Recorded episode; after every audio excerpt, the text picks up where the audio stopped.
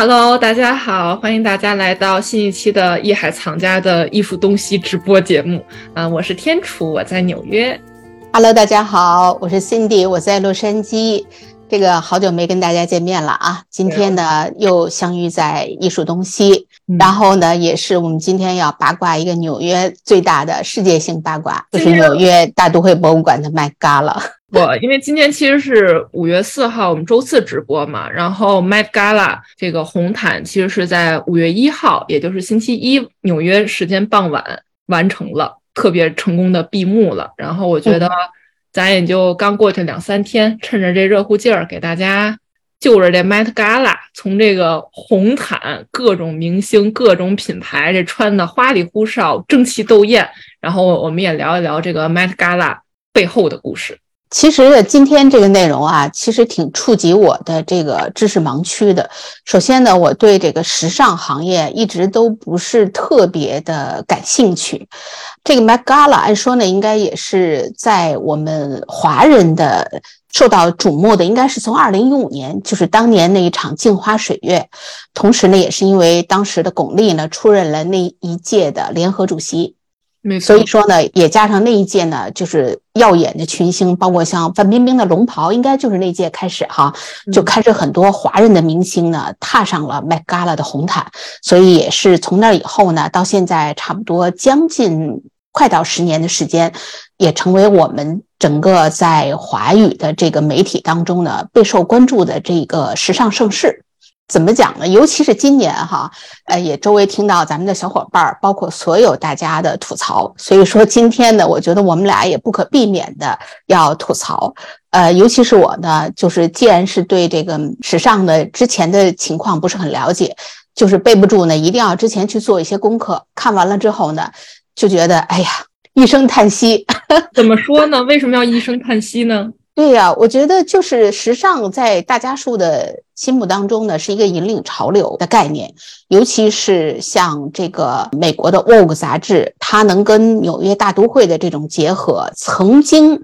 在这个时尚领域里，成为了一个全年度的风向标。这个他的女魔头呢，Anna Winter 呢，也是既然是女魔头嘛，她被写成了小说，拍成了电影，让全世界人都知道了这个人。这个人呢，也是特立独行，可以说非常不走寻常路的这样一个人。但是我现在明显感觉到，已经是一九四九年出生的 Anna Winter，现在已经七十一岁了。我感觉到她可能也是江郎才尽。面对这个大时代的这个风潮，哈，走到今天，我觉得 Met Gala 已经越来越离距离时尚越来越遥远，越来越像一出马戏团的演出一样，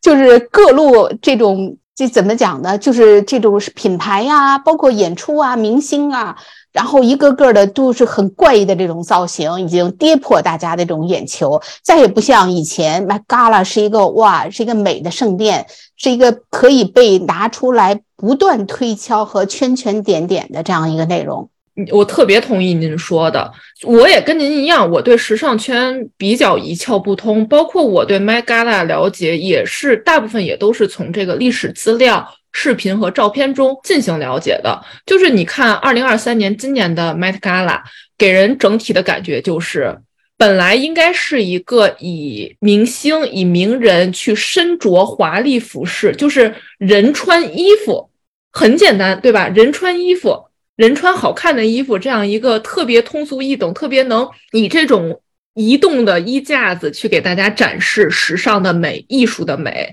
但是反观今年，我觉得完全是本末倒置，就一种什么感觉呢？这不是人穿衣服，是衣服穿人，就有一种所有的无论是明星啊、品牌呀，包括设计师啊等等等等，都是在比谁做的更奇葩，谁做的更夸张。就是完完全全，我觉得失去了原本时尚的那种本真的那种感觉吧。所以今年看的我真的是挺眼花缭乱的，可以这么说。就像您说的，真的我越来越看不懂了。对，我觉得啊，因为我们是艺术媒体哈，我们平时不断的在探讨艺术究竟是什么。其实呢，时尚它跟艺术呢，包括就是说，为什么我们去盘点麦嘎拉，也是因为呢，它是进入到纽约大都会博物馆，这可能也是美国的一个特点吧。它能把这样的一个世界 top 级的博物馆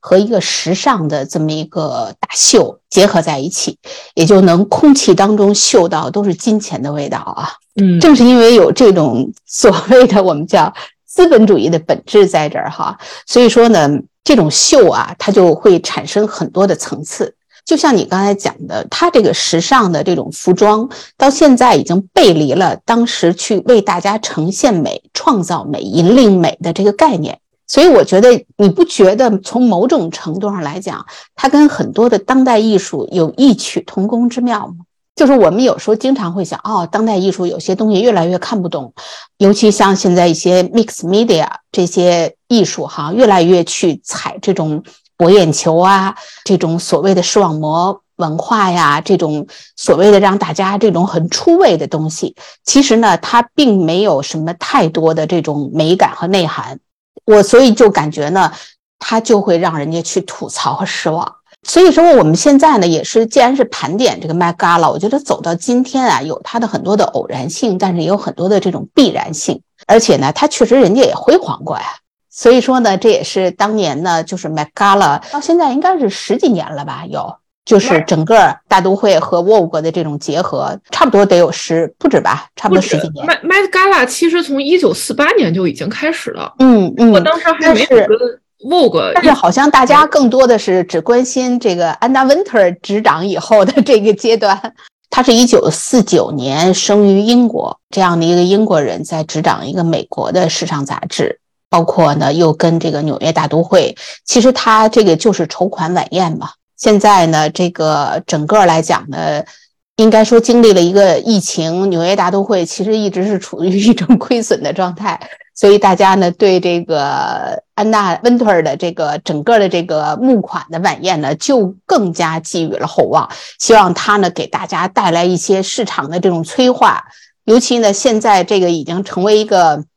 行业大 party，所以说呢，大家呢在这里头呢看八卦胜过了看时装。尤其像一些槽点呐，像这个卡戴珊会不会再出席呀？包括今年的主题啊，因为老佛爷在去年过世了嘛，今年没有了老佛爷的这个 Met Gala，那应该是一个什么样的状态？所以今年诸多的这种现象，也都是在这种的大的环境的背景之下，爆出了很多让人意想不到的槽点。我呢，整个呢，大概其从网上看了一些素材，我不知道天楚啊，对于就是相对于，因为你是九零后嘛，可能是不是会对这些很出位的、很意想不到的这种现象？呃，能够更多的接受，比如说老佛爷的这只猫，今年呢被各方演绎出各种的这种现象和状态吧，镶满钻的。然后其中啊有一个很很可爱啊，有一个很可爱。然后呢，这个我觉得真是看了以后让我浑身直起鸡皮疙瘩，因为今年的主题就是致敬老佛爷嘛，因为他是时尚界的教父，可以这么说。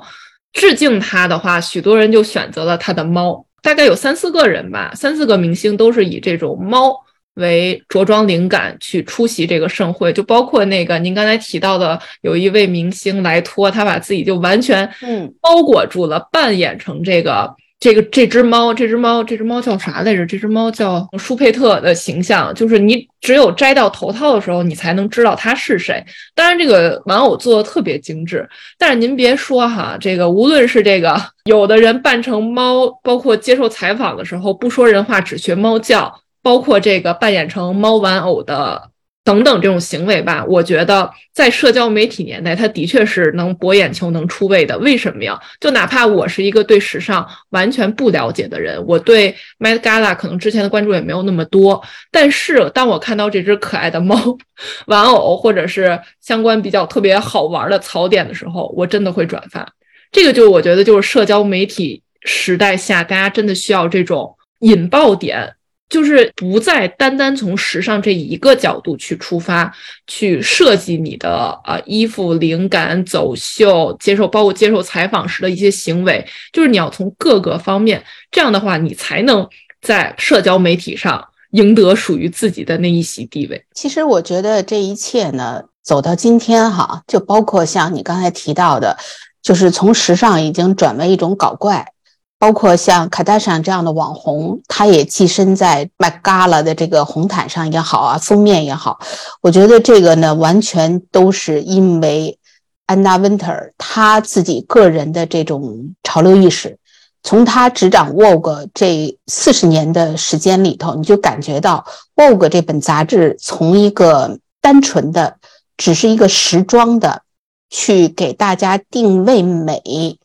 这样的一份怎么怎么讲呢？相对于比较传统吧，就说我们现在用这种“传统”这两个字来形容，那应该是就说去回顾整个沃沃的走来一路这个历程。那最起初，《沃 e 杂志的封面呢，只会用这些世界超模，就是我们曾经知道的啊，那个在那个年代，九十年代被视为这个世界第一美人的这个 Cindy Crawford，就只有像这样的超模才可以登上《沃 e 杂志的封面。然后后来安娜她接手之后呢，她就开始启用了各种类型的封面。她曾经第一次开始用这种所谓的明星，就像麦当娜。因为麦当娜这种人，他在，因为他在这个美国的整个近代的这个流行这个这个音乐也好啊，这个这个所谓的这个时尚圈也好啊，娱乐圈也好，他是一个很受争议的人。所以说呢，他用麦当娜曾经做过封面，后来呢，他曾经用过当时的戴安娜王妃做过封面，后来呢，他开始启用上身这个 model。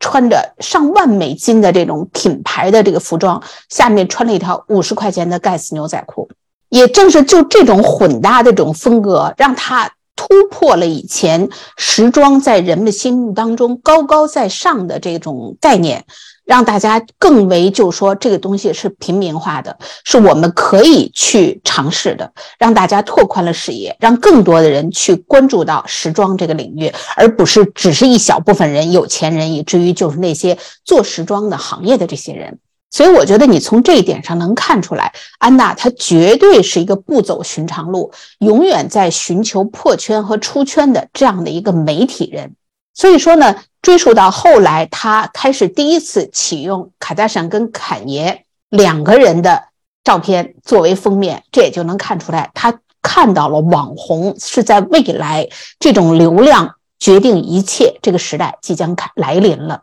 所以说，也就可想而知，他自己的这种大秀也是成为了这个他捕捉未来时代的这个重点的一个呈现的一个场一个地方吧。纵观这一切，那这个人他就是这么一个风格，所以说他做出来的事情也是符合这风格的。当然说了，走到现在来讲，有些事儿也不是他也 hold 不住了，对不对？因为这个一旦到一定阶段的时候，这个声势一旦造出来以后，包括你看现在这个服装，最起初那各路明星啊，那都是惊艳亮相，后来开始就是说貌不惊人死不休，那女明星的裙子就开始往面积上扩展。那一个个都跟那个摊的鸡蛋饼、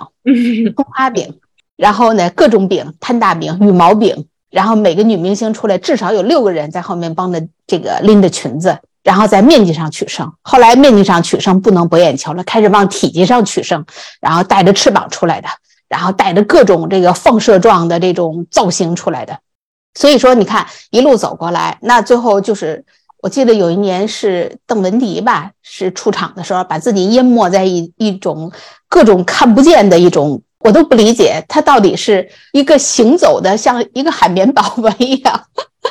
真的真的非常的不理解。所以说你就可想而知，今年大家把力量力气全用在了老佛爷的这个猫身上，一点都不奇怪。最可笑的是那个那个猫，就像你说的，问他。他就不停的各种喵喵喵的回答，论演员和明星的信念感，对，没错没错，就演员跟明星之间，就是大家现在到底是还能不能好好的玩耍了？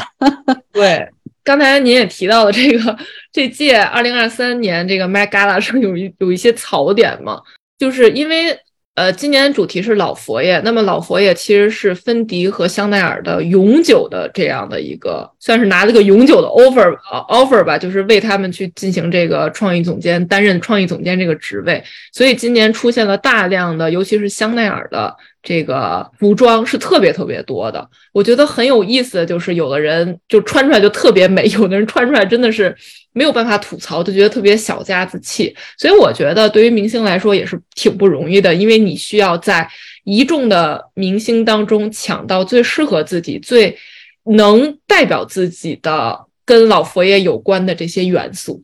就是你看，就光一个猫的元素就能出来三四个版本，而且每一个版本你都得别出心裁，你还不能跟别人撞款，不然的话你的头条就没有了。就包括我今我我身后的这个图片，就是中国小分队，可以这么说。嗯，我看看我能认出几个啊？对，您您看看这个刘雯大 model 肯定是认识的，这是世界超模嘛？据说她已经是十一次登上过 Met Gala 这个红毯。嗯，她今年这个造型，我觉得相对还算优雅哈，再加上人家大 model 的这种身材，我觉得还算是打勾吧。嗯，然后剩下的呢，谷爱凌这个我能认识。她应该是这是第第二次还是第三次？第二次或者第三次，应该第二次好像是吧？嗯，这个打扮呢，相对来讲还是比较传统的温婉系列，走的是温婉系列哈，还没有搞得太这个怎么讲？剩下的中间那个男生是我刚恶补了一下，是那个王蔡徐坤是吧？对，我是我是这次通过这次 Met Gala 刚刚认识他的。因为我看新闻里说这个被记者认错成王嘉尔，我觉得这两个人我哪个也不认识，然后我就恶补了一下，这两个是长得很像吗？对，都是很挺帅气的中国这个就是小鲜肉是吧？小鲜肉属于小鲜肉系列哈。对哦，就是我们可能也是久不在国内，不太清楚现在国内的这些流量明星哈，因为现在这个明星比较宽广，就是范围不像以前是影星啊、模特啊。这种什么，就是他可能不知道是从哪个领域里头就出位了，有可能就被邀请。所以说，也由此可见呢，Met Gala 呢，他的这个安娜温特的这个所谓的他的这个邀请名单，你像这个 Met Gala 这个红毯呢，应该在每届的时候呢，差不多历时四个小时，在这个四十个小时过程当中呢，真是各路神通。大显身手，怎么讲呢？这些明星呢，大家也都很多人都想了解，到底什么样的人可以去到 Met Gala。所以说呢，我觉得用一句最简单的话来评价 Gala 的红毯，就是有应邀来的，还有应要来的。所谓的 应邀来的呢，就是。被 offer 过来的，就是大家认为你有这个，包括是品牌邀请的吧？这种人呢，那就不用讲了，肯定是在自己所在的这个领域里头取得了出色的成绩。拿现在的话讲，肯定是带着流量来的。你比如说谷爱凌，奥运会一届，她呢，哎，这个夺金一下子，而且各方面自己的颜值啊也很超高。然后呢，深跨两个国家之间的这种经历，所以说呢，那就肯定是属于这个被邀请系系列的，而且他又做了 LV 的这个是亚洲区的吧品牌代言，那就肯定是被受邀系列。那像有一些明星呢，那我们也就不点名字了，这个也都是有公开的报价的，就是我如果非要去走红毯，那就给安达温特交赞助费，对吧？去买席位叫坑费。那对于这个整场这一场时尚秀来讲呢，因为既然是募款，它就是一个大型的这个就这名利场嘛。每一个步骤，每一个赞助商，每一个品牌，包括每一个明星，就说呢，你到这个现场来，都是藏着很深的这个因素在这里面的，都是要给这个会带来流量，以至于每一个人是否能参加麦 gala，最终的抉择权就在安娜温特一个人手里，他可以一票认可，也可以一票否决，所以这也是女魔头这么多年来一直。掌管着这个 Met Gala 的生杀大权，包括有很多美国自己的这种明星，各路明星，据说有几种的是人就会被安达温特打岔。一种人呢，就是曾经参加过 Met Gala 以后呢，出门吐槽说 Met Gala 不好啊，现场乱呐，然后呢没有给我们展示更好啊，什么很热呀，很怎么样啊？凡是这种出门吐槽的，打岔以后别来。嗯，以至于有的一些明星在现场刷手机啊，这个自顾自啊，都被打岔。嗯，所以说呢，还有一些人呢，就是说我如果认为你流量不够，档次不够，我就可以拒绝你。所以说呢，这也是挺玄学的哈。由此可见啊，这个能登上 Met Gala 这个红毯，首先来讲呢，你明显能看出来，要么你就是名气可以带来金钱，要不然就是金钱可以给你带来名气。就是这么两重的一个充分显示，对，您刚才提到那个安娜温图尔不让他们在宴会期间刷手机这事儿，我觉得也挺有意思的。甚至据说安娜温图尔还不让这些明星在宴会期间去进行自拍，你自己自拍也不行，你跟别人自拍也不行，因为他可能更多的是怕明星拍起照来没完没了。你说在场有上百位明星，对。那么还有一个原因就是这个把谁拍丑了、拍那什么了、露公开了，有什么不好的事情就被发到网上，也也对这个 Met Gala 本身的声誉是不好的，所以特别逗。这帮明星挡那也抵挡不住，因为明星他本来就是一种很很会表演的这种人格嘛，那怎么能抑制住内心想拍照的欲望呢？包括也没有助理在身边，那怎么办呢？他们呢就集体躲到厕所去对着镜子自拍。特别有意思，就是每年 Met Gala 最后流出的很多网络照片，你都可以看到那些穿着特别华丽衣服的女明星，每个人穿的都不一样，然后大家都挤在厕所里，大都会艺术博物馆的厕所里对着镜子去去集体自拍，就还挺有意思的一个场景。这种场景与他们在呃官方的媒体宣传，无论是大都会艺术博物馆或者是 Met Gala。呃，就是那种十分优雅，在红毯上造型，以及在呃晚宴上那种感觉完全不一样。大家就各自搞怪，呃，互相你拍我，我拍你，就给人一种哦，Met Gala 里其实也有这种很轻松、很愉悦的氛围，这种感觉就是哦，这还是娱乐圈，它不仅仅是时尚圈的一个省市。我觉得这一点也是蛮有意思的。你看以往吧，我觉得咱们一盘点 Met Gala 的时候，都有什么亮点，然后有槽点，然后有 drama，就是每年谁跟谁撞衫啦，谁跟谁闹不愉快啦，谁摔跟头啦，大家都喜欢看这些。你感觉今年吧，我觉得是集体撞衫。因为这个主题呢是怀念老佛爷，老佛爷曾经是 Chanel 的这个总监，然后大家齐刷刷选择了这个黑白系列，然后让 我有一种感觉，感觉是大型葬礼现场。但我觉得换一个角度说，其实大家也都是在用老佛爷生前的一些作品去缅怀他，这个就是另外一个角度嘛。因为老佛爷的形象就像您后面的这个。就您可以歪个头给大家看一下，就是黑色墨镜、白色头发，然后永远的黑色的西装，一身倍儿立正，是人嘛？就是很立正的一个小老头，可以这么说。所以黑白也是他最爱的这种颜色，也是他最能给予他设计灵感的呃颜色搭配嘛。所以今年我觉得大家也都是。纷纷在这个简简单单、特别不容易出彩的黑白颜色中去夸张，用各种夸张的造型，比如说山茶花造型，比如说一些布料上的选择，让自己更加的出挑，更加的亮眼。我觉得就是大家还是费尽了心思想去做好这个主题，想去做好缅怀老佛爷的这个主题。对。那就是我还有一个疑问哈，就说其实大家也都知道，就说 Met Gala 每年起到的这个作用呢，真的是就是在为纽约大都会这个筹款。说说他这个活动整个一个流程吗？好像他之后这些服装也都会在大都会的展出，而且每年好像这个大都会现在很依赖安娜的这个这场大秀为他们的这个筹款。嗯，其实，嗯，我们不能说大都会艺术博物馆去依赖这个 Met Gala 的筹款。其实这个是，呃，大都会艺术博物馆的时尚那个部门和举办的，所以其实筹款也仅仅是为了这个部门。但是当然了，那对大都会整体的声誉还是特别有帮助的。所以其实 Met Gala 和 Vogue 一起去承办这个，大概是从二零零四年开始。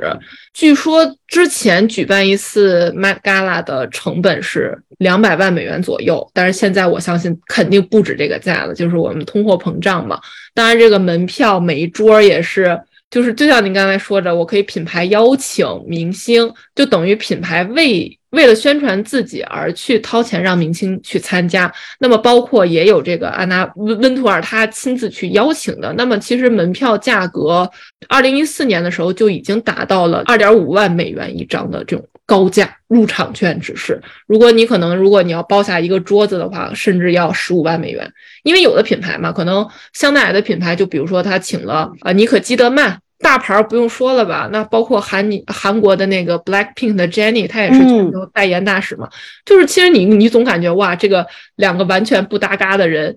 或许他们还能坐在同一个桌子里，那么有可能就是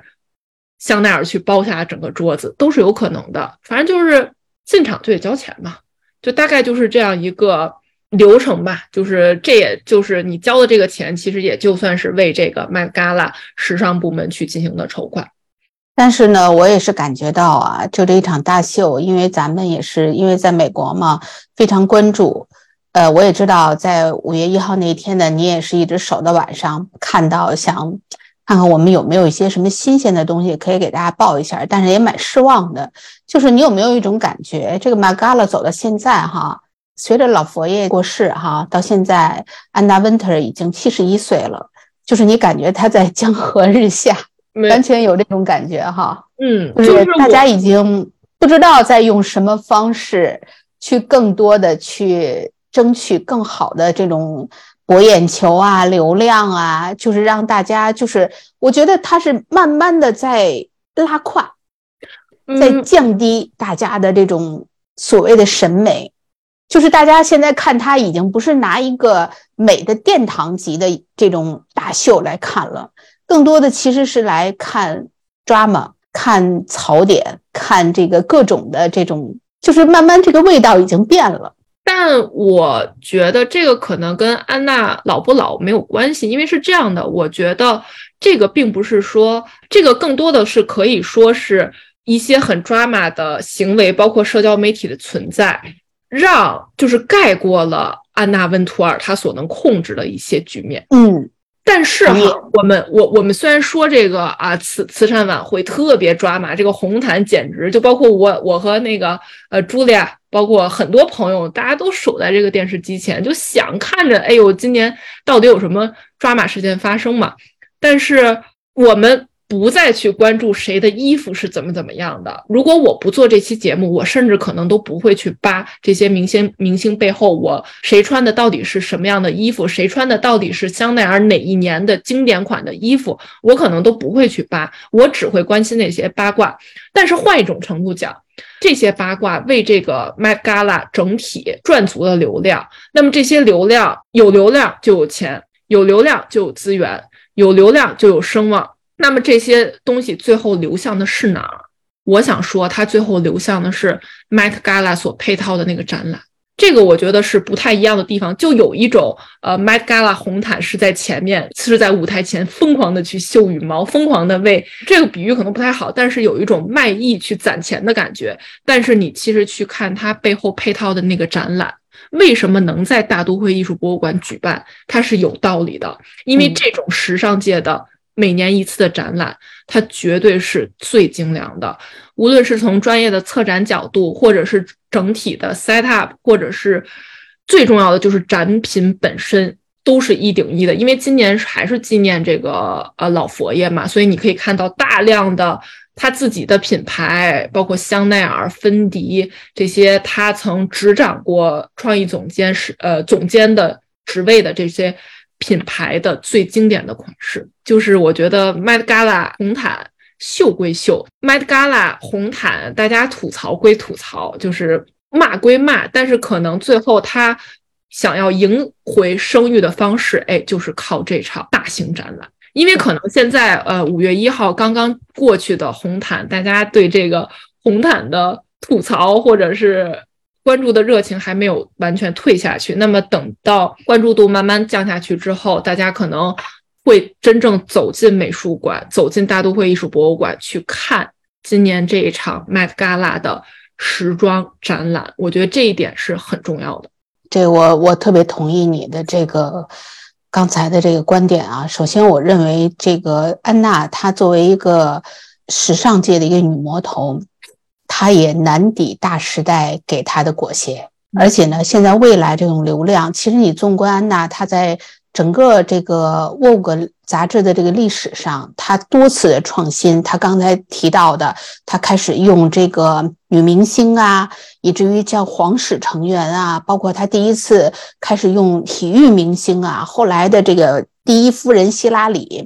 包括像这个奥巴马的夫人米绍。都曾经担任过 Vogue 的这个封面，就说他把他所有的这种 idea 不断的突破时装时尚，进入到人们的视野范围之内。他把说白了吧，他把他能用的功夫全用上了。所以说到现在啊，这是一个流量为王的时代。就说呢，在这个时代，一只蟑螂可能都成为这个一个麦嘎了一个现场，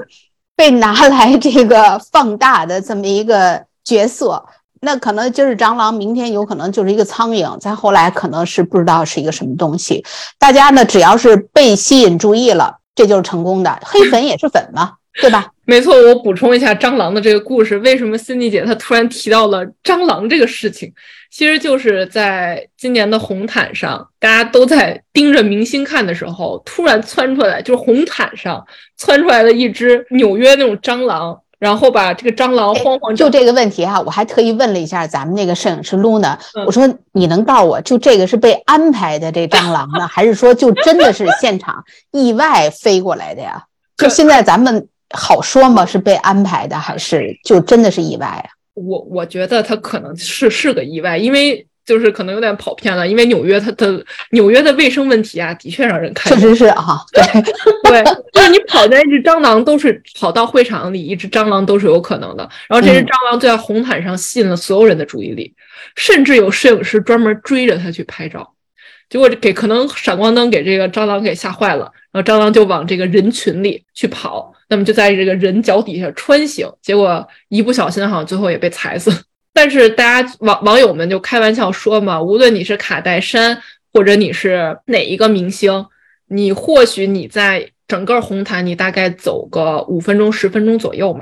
你可能都比不过蟑螂一只蟑螂的热度，就是还挺有意思的。所以我个人认为这只蟑螂的出现是今年 Met Gala 的全场最佳，就是既有时尚感又有喜剧效果，我觉得。这个明星 top one，而且人家这个完全是出其不意嘛，拔了一个头筹，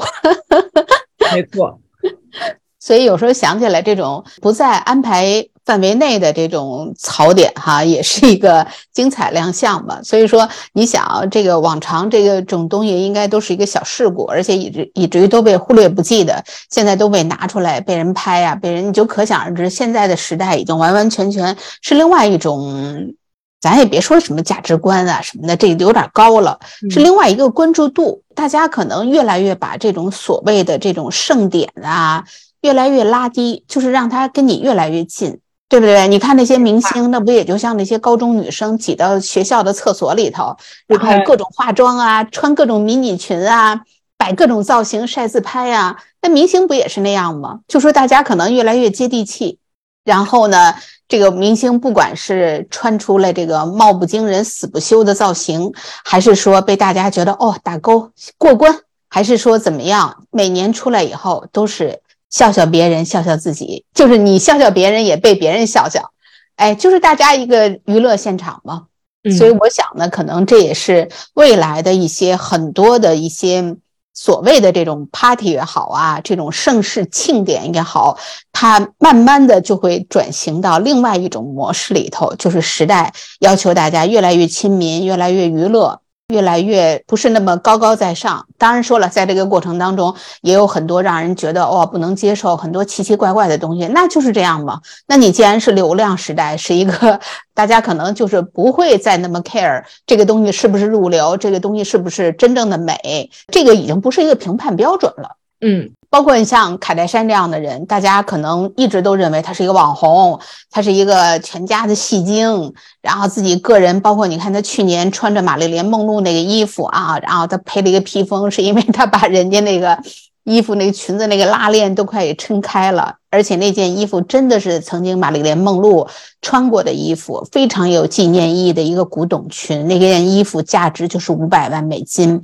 居然穿在她身上，而且她有那么夸张那个身材，把那个拉链都撑坏了。所以说，大家对她这个行为也是产生了很多诟病。但是你不觉得吗？正是因为有这样。永远是突破大家底线的这个人，他能干出这种突破底线的事儿，他才能够形成槽点。他如果都是中规中矩，按着规矩走，那这件事情可能过后就没有余温了。那既然没有余温了，就像你刚才讲的，那后续的这些展览，大家可能也没有那么争先恐后的去看的欲望了。所以说，我觉得所有这些东西都是被制造出来的话题，让大家在这个一年当中都有这个劲头，再走进大都会去看这些服装的展览，不失为也是一个很好的广告。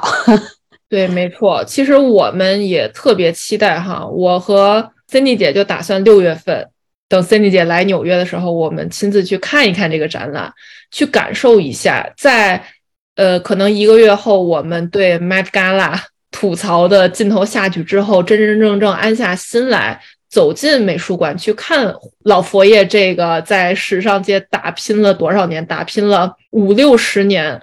所设计出来的这些经典的传世的名作、传世的经典的服饰，我们还是蛮期待的。就说如果到时候有机会，我们可能再为大家单独带来一期老佛爷的时尚教父的单独的一期节目。我相信这场展览一定是优秀的，因为我周围已经有小伙伴已经去看过了，所以就大家的。对大家的评价都是蛮好的，对老佛爷了解的小伙伴、时尚圈小伙伴们都会觉得特别的感动。那么对老佛爷不了解的，比如说我周围很多艺术从业者或者跟艺术八竿子都打不着的行业的人，看完之后就会对老佛爷这个人肃然起敬。我觉得这个就是 Met Gala 所带给人们。我们如果硬要讲说可以带给人们一些呃什么教育目的啊，或者是一些。正能量的话，我相信这个就是其中一点。就包括二零一五年镜花水月中国为主题的这个展览以及红毯嘛，当时也是就是为大家，就是为公众嘛，去普及中国元素相关的时尚等等等等，我觉得都是一个特别好的事情。所以我希望就是在这个 Met Gala 红毯的余温退下去之后，有机会的小伙伴，我们还是。走进这一场展览，真正的去体验、去看一看它。那么，如果没有机会，就是说亲自来到纽约大都会艺术博物馆，那就看我们节目吧。对啊，我觉得就到时候看我们六月份吧。我觉得六月份我们可以为大家带来一期这样的直播，音频和视频两种方式为大家去带来这场展览的介绍。我觉得如果来不了的话没关系，就听我们的节目，看我们的节目。对，所以说呢，刚才天主说到这儿，也是给大家做了一个小小的预告。因为呢，我们近期呢也是决定，我呢会在六月份的时候呢会去到纽约，去一个星期哦。然后呢，到时候呢我们会拍一系列纽约的各种各样的展览啊，其中呢肯定就包括大都会的这一场。所以说呢，我也是能够亲临到现场，看到这些传说中的各种的有争议的衣服，觉得感觉很兴奋。同时呢，也是我们一海藏家呢也是在二零。呃，二三年以后呢，我们也是转变了很多方式。除了我们的这种播客节目呀，在 YouTube 的直播呀，我们还有另外的一个，就属于这个叫 Cindy 的这个艺术空间。这样的一个短视频 channel，所以说在这里内容当中呢，我们就会给大家呈现各种各样的精彩这种展览。前段时间咱们还去拍了这个奥斯卡获奖的这种服装展，然后受到了很多洛杉矶当地的小伙伴的喜爱。然后很多的朋友呢都问我这个展览在哪儿，要多长时间。然后很多人去关注，包括后来大家真的很多人去看了，而且还晒了朋友圈。这个呢也是我让我非常开心。这说明我们的内容呢能够引领大家，带动大家，帮大家去解读很多艺术。圈、时尚圈等等一系列的各种各样的这种现象，关注、点赞、收藏我们的内容。对，然后其实我们的这个 Cindy 的艺术空间这一系列节目呢，我们也在 YouTube 有有同步的更新和就有同步的更新和发布，所以大家呃也欢迎在 YouTube 上订阅我们。那我们今天的内容就到这儿吧。嗯，好的，我们今天的。八卦就到这，八卦好，到此为止。好的，然后也希望就大家关注艺术东西节目，然后我们下一期不见不散。好，谢谢，谢谢大家，谢谢大家，谢谢天楚，拜拜。